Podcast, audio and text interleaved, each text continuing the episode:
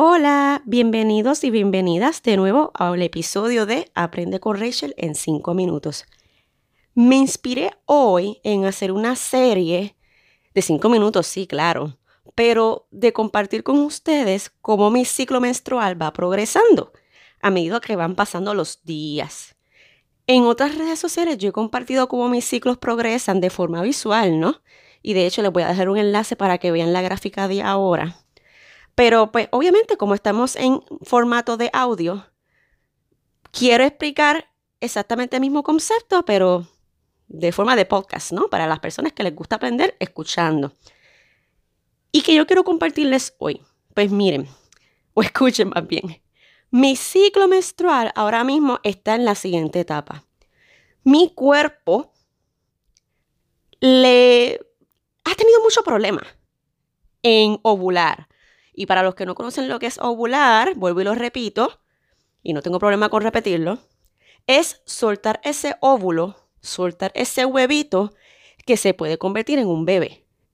Y si ese huevito no se suelta, o sea que no se libera en el cuerpo, pues la menstruación no va a llegar, porque tiene que pasar primero la ovulación para que llegue una menstruación.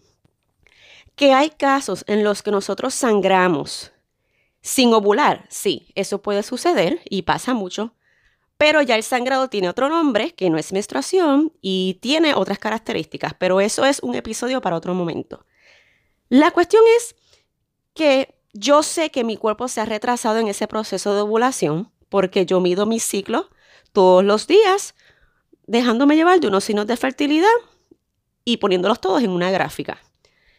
¿Cómo yo sé lo que está pasando? Pues se supone que en la gráfica hay un cambio hormonal y se vean las líneas como que están bajitas primero y de momento se suben.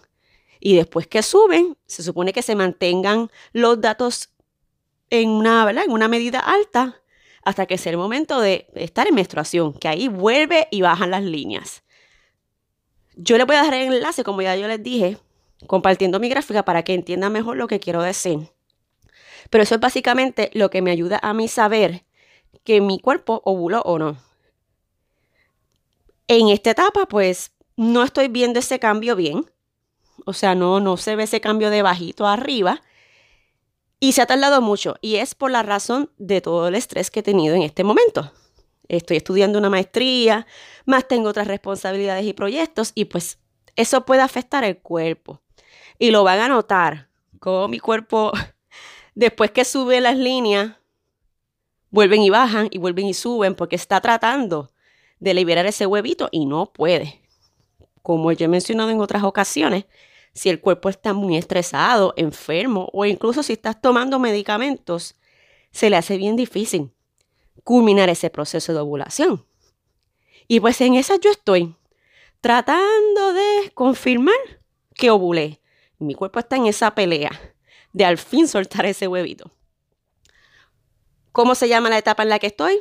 Por el momento, ovulación, porque en esa es que está mi cuerpo. Ya después que yo confirme que ese huevito sí se liberó, porque la gráfica muestra el cambio de los datos, yo puedo decir que voy a entrar a la fase luteal. Cuando entra en esa fase, pues yo entonces les voy a compartir cómo se nota esa etapa. Pero por el momento ya, ya saben que estoy ahí en el waiting, en la espera de, de ovular. ¿Y cómo yo me siento? Pues me siento un poquito fatigada, la verdad. No sé si lo pueden notar.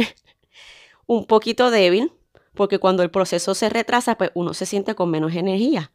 Versus si mi proceso no se atrasara, que me sentiría con mucha energía.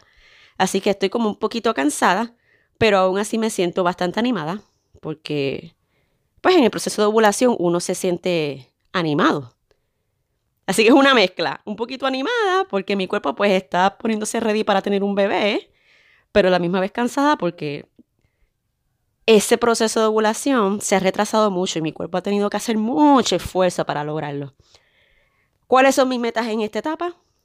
Primero que nada, cuidarme, tomar mis, vitaminas, hacer mis ejercicios gentiles, para que ese cuerpo pueda lograrlo.